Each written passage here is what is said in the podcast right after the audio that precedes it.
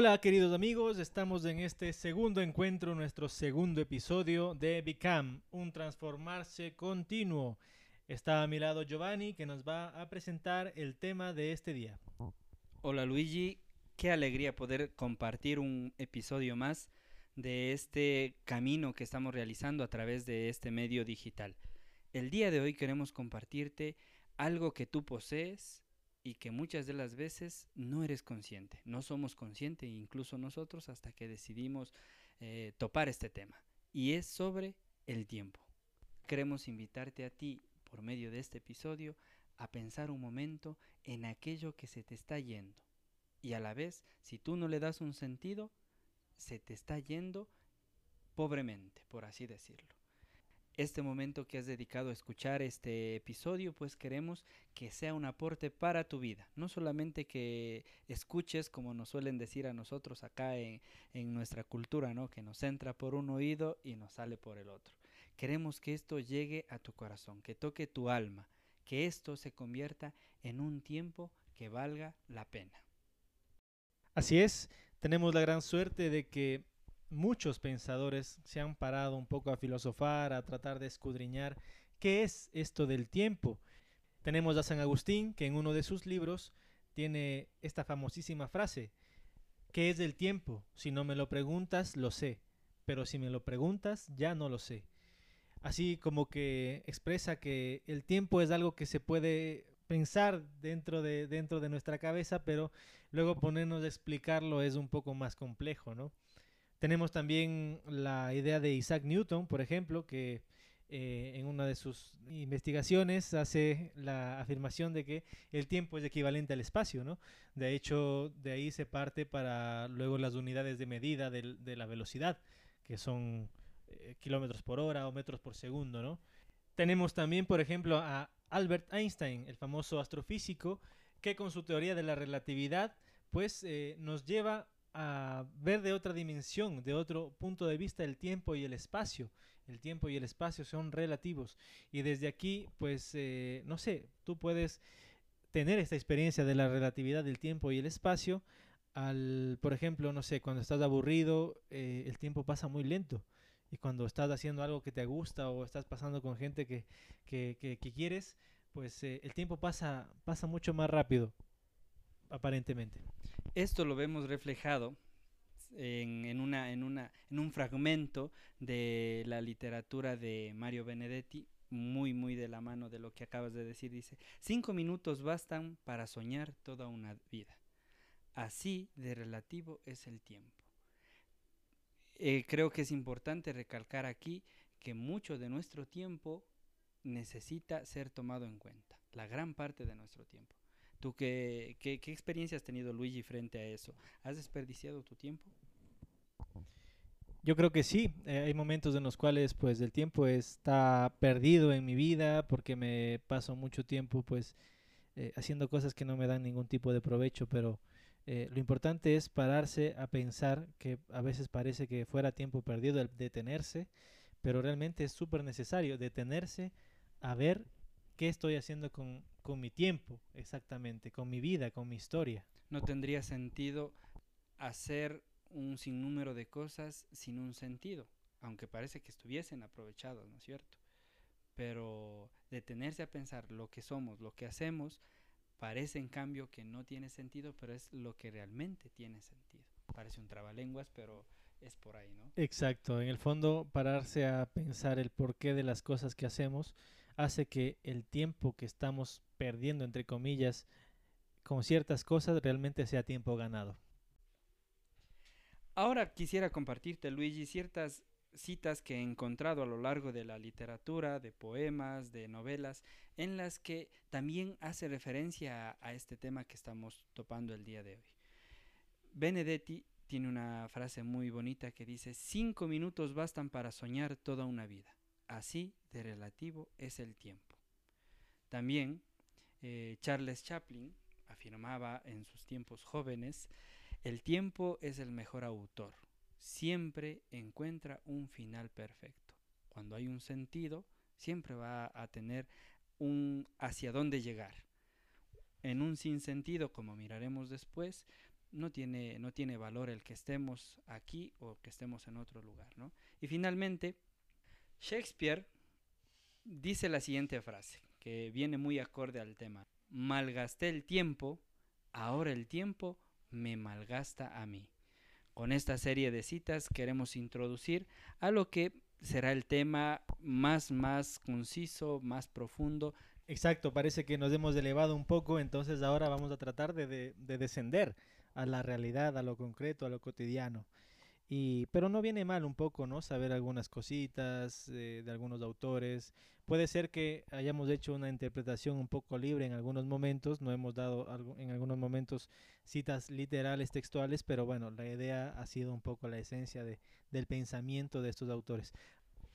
Todo esto para contarte, para decirte que debes caer en cuenta que muchas de, los comportamientos, de los estilos de vida, de las ideologías, que nosotros, eh, también nos incluimos eh, Giovanni y yo, todos estos pensamientos tienen un fundamento filosófico, en una corriente de pensamiento. Ahora quisiera compartirte esta experiencia que hemos tenido pues un poco con Giovanni también pues estudiando un poco de filosofía, el pensamiento de este autor que a lo mejor lo conoces, a lo mejor no, Martin Heidegger.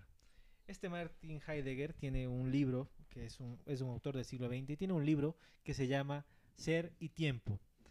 En este libro, pues lo que él concluye en algunos momentos es que el hombre es un ser arrojado a la existencia, como expulsado, vomitado a la existencia.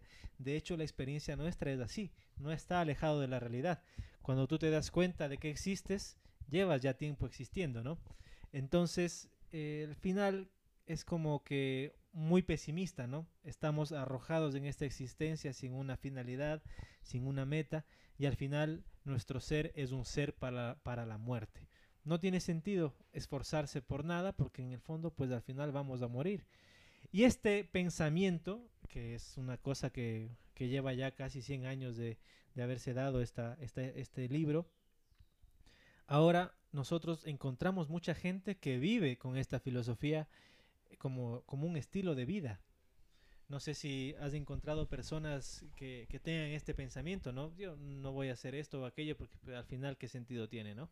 Si vamos a morir todos al final. Es muy común escuchar en nuestro ambiente, Luigi, personas desde temprana edad que hablan del vivir el hoy. Comentábamos hace un momento que es una de las caras de esta ideología filosófica, ¿no? De, de pensamiento en el que simplemente hay que vivir, hay que gastar, hay que gozar, incluso hay que ganar, porque detrás de eso pues no hay nada más. Y si no lo hacemos hoy, no lo vamos a hacer nunca. Y cuando lleguemos a viejos, pues simplemente te quedarás con esa, con esa añoranza de que lo pude haber hecho, ¿no? No tiene sentido el hacer las cosas si no hay un porqué que realmente abarque toda nuestra persona. Así es, eh, es importante tener como una filosofía de base, ¿no? Aunque uno pues no sea consciente, todos tenemos una. Y dependiendo de esa filosofía es como nosotros viviremos la experiencia del tiempo. Ahora vamos a ir... Eh... Muy bien, entonces para pasar un poco de esta filosofía pesimista a algo más positivo, te queremos presentar un poco, a muy rasgos muy breves, muy por encima, la filosofía de una mujer. Una mujer que hace como frente, como que contrapone a este, a este pensamiento pésimo, pesimista de Martin Heidegger. Y esta mujer se llama Edith Stein, que también es otra filósofa contemporánea a Heidegger. Y como en respuesta a este pensamiento, lo que ella dice, no, nosotros no somos seres para la muerte, somos seres para la vida, seres para la trascendencia, para lo, para lo infinito. Su libro con el cual un poco ah, lo que hace es responder a esta filosofía pesimista de Heidegger se llama ser finito, ser eterno, ¿no? No, no se elimina la finitud nuestra, pero esa finitud no queda allí, sino que trasciende, trasciende nuestra, nuestra, nuestro tiempo, digamos. Había un pensador de este siglo también que ante la experiencia de la muerte, él dice, es que cuando moriré, no moriré del todo, me quedaré en cierto sentido en la conciencia de mis seres más cercanos. Junto con esto, es necesario también comprender que el tiempo no solamente es para que pase. ¿Cuántas tardes nosotros hemos pasado durmiendo, ni siquiera descansando. Llegamos a dormir y después no sabemos por qué nos hemos levantado, por qué nos hemos acostado. O sea, en realidad el sentido de las cosas que estamos haciendo no están yendo de la mano con el tiempo que está pasando con nosotros y sobre nosotros. Las cosas que adquirimos, las cosas que compramos, el tiempo que utilizamos en estas cosas, hasta qué punto nos hacen valorar lo que estamos siendo en esas cosas y con esas cosas. Esta autora que citaba mm, Luigi, que es fenomenal, pues expresa, ¿no? El tiempo no es para que pase y luego se acabe, sino que el tiempo lo tenemos para llegar a ser. ¿Cuántas personas y lamentablemente muchos de los jóvenes ahora en lo que menos piensan es en ser, sino en hacer? En algún momento comentábamos con un amigo que los chicos a la edad de 17 años en lo único que piensan es en mantener unas relaciones sentimentales, más no en ir forjando su ser, su personalidad. Ahora lo que haremos es proponerte algunos tips, algunos consejos que, bueno, puedes tomarlos o no, o a lo mejor ya los haces. Tips o consejos para aprovechar mejor el tiempo y darle esta finalidad que necesitamos tener en cada acción que, hacemos. Giovanni, ¿nos ayudas con algunos consejitos? Una de las cosas que me he dado cuenta es que estoy durmiendo demasiado tarde. No tengo un horario fijo de sueño. Hace un momento comentábamos que es importante que valoremos el tiempo, le demos un sentido. Y también el tiempo que descansamos no deja de ser tiempo. Estamos descansando, aunque no somos conscientes, pero también tiene que tener un sentido. Dormir bien, ocho horas, nos ayudará a rendir una jornada completa de una manera muy efectiva. Luigi, ¿tú qué nos podrías aconsejar? Bien, yo lo que de lo que sufro es que soy súper desordenado. Entonces, a mí lo que me ayuda para pues tener eh, tiempos productivos, digámoslo así, es tener horarios más o menos establecidos. Eh, qué sé yo, pues eh, al menos una hora o una hora y media de estudio, de lectura, una media hora, unos 45 minutos de caminar o un poco de deporte o lo que sea. No tardar más de 8 minutos en la ducha también es importante.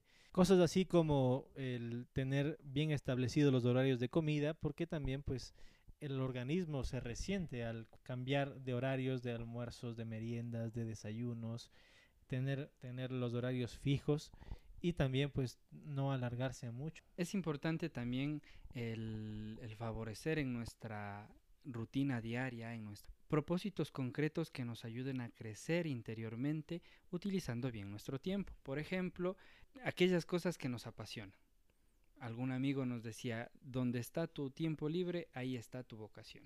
Ahí está ese propósito de vida que cada uno de nosotros tenemos.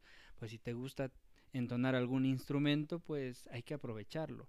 ¿Cuántos he visto que comienzan con gran entusiasmo la guitarra y aprenden muchos durante algunos meses, algunas veces pues ya les va saliendo algo, pero de pronto ahí quedó desde mi punto de vista creo que vale la pena desde la juventud, incluso desde la niñez, eh, estimular a que la música vaya muy de la mano en nuestro crecimiento. Así es, eh, además de potenciar algún o ir aprendiendo algún instrumento musical que siempre en el fondo es educar en la perseverancia, pues potenciar algunas habilidades. A alguno pues le gusta hacer mucho deporte, por ejemplo, eh, con Giovanni salimos mucho a jugar al baloncesto, siempre le gano, pero bueno, salimos sobre todo para compartir el tiempo, ¿no? Potenciar, por ejemplo, el estudio el de idiomas también es necesario, es importante, sobre todo en este tiempo que es, que es más competitivo. Eh, es muy importante que sepamos hablar al menos dos idiomas, ¿no? Y el tiempo pues está para esto, ¿no? Para aprovecharlo, para irnos formando. Luego de haberte compartido estos consejos, terminamos nuestro episodio esperando que hayamos llegado a ti y que no sean palabras que quedaron en el tiempo, valga la redundancia después de, de, todo lo que hemos mencionado, de lo que te hemos compartido, queremos que llegue a ti y se quede en ti y pueda sacar un propósito. Concluimos ahora, Luigi, de este episodio. Sí, quería compartirte algo que leí hace tiempo, es eh, de una encíclica del Papa Francisco, donde él manifiesta lo siguiente, el tiempo es superior al espacio, ¿no? Te habíamos comentado antes la teoría de la relatividad de Einstein, del tiempo-espacio, y ahora el Papa Francisco tomando un poco esta diatriba entre tiempo y espacio, pues él lo que nos dice que el tiempo es superior al espacio, es decir, que no es tan importante, por ejemplo, el, el dónde estamos, ¿no? Eh, sino la calidad del tiempo que pasamos en ese lugar con esas personas concretas. Como para ir cerrando, ¿no? El tiempo no lo tenemos para perder, ¿sí? No tenemos tiempo que perder en esta vida. Esta vida nos pasa rápido, no sabemos cuándo nos llegará el momento de, pues terminar esta existencia que tenemos, así que el tiempo que tenemos es oro y hay que aprovecharlo muy bien. Te invitamos a que vivas de tal modo que cuando te hayas largado de este mundo, pues tengamos que olvidarte a la fuerza, por el modo en que has vivido, por el tiempo que es lo que nos queda. Depende de cada uno si lo convertimos en vida. Te esperamos la próxima semana en un episodio más de nuestro podcast. Gracias por escucharnos, gracias por dedicarnos tiempo. Y ya sabes, compártenos con tus amigos.